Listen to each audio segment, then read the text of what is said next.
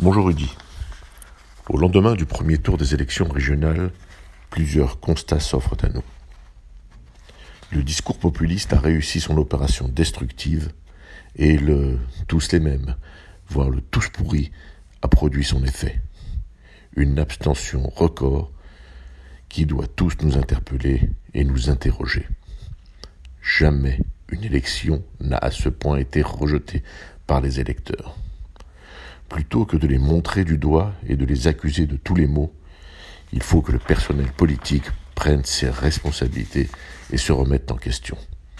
Trop nombreux sont ceux qui, pensant surfer sur des vagues de mécontentement et d'inquiétude, ne fait qu'enfoncer notre pays dans une médiocrité qui produit le désintérêt grandissant des électeurs. Les compromissions, les échecs et la chasse aux voix à tout prix ont fait disparaître les lignes claires qui sont les seuls repères dont le peuple a besoin. Ce premier tour est un coup de sommation qui ne doit pas être considéré comme une photo figée du second tour, mais un appel à plus de clarté. Avant ce premier tour, nos institutions ont pris clairement position en appelant à faire barrage au Rassemblement national et à la France insoumise. Nous avons bien fait, et ce, malgré les réflexions de certains donneurs de leçons dont les positions ne nous sont pas inconnues. Pour le second tour, nous devons non seulement confirmer cette prise de pollution, mais la défendre avec force et honneur.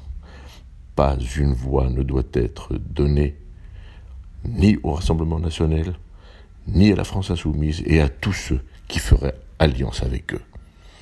Le Rassemblement national a mobilisé et son échec est flagrant.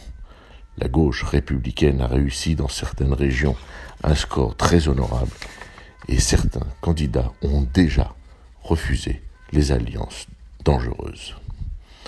Comme le disait Manuel Valls, il existe deux gauches irréconciliables. Et ce constat doit résonner dans l'esprit de tous ceux qui jusqu'à ce jour ont fait le même constat. Dimanche prochain, Espérons un sursaut républicain dont est capable le peuple français. Allons voter. La République vaut cette mobilisation et envoyons un signe fort à tous ceux qui veulent la fragiliser. Dimanche prochain, votons et redonnons leur force et leur couleur aux lignes qui ne doivent pas être franchies. À la semaine prochaine.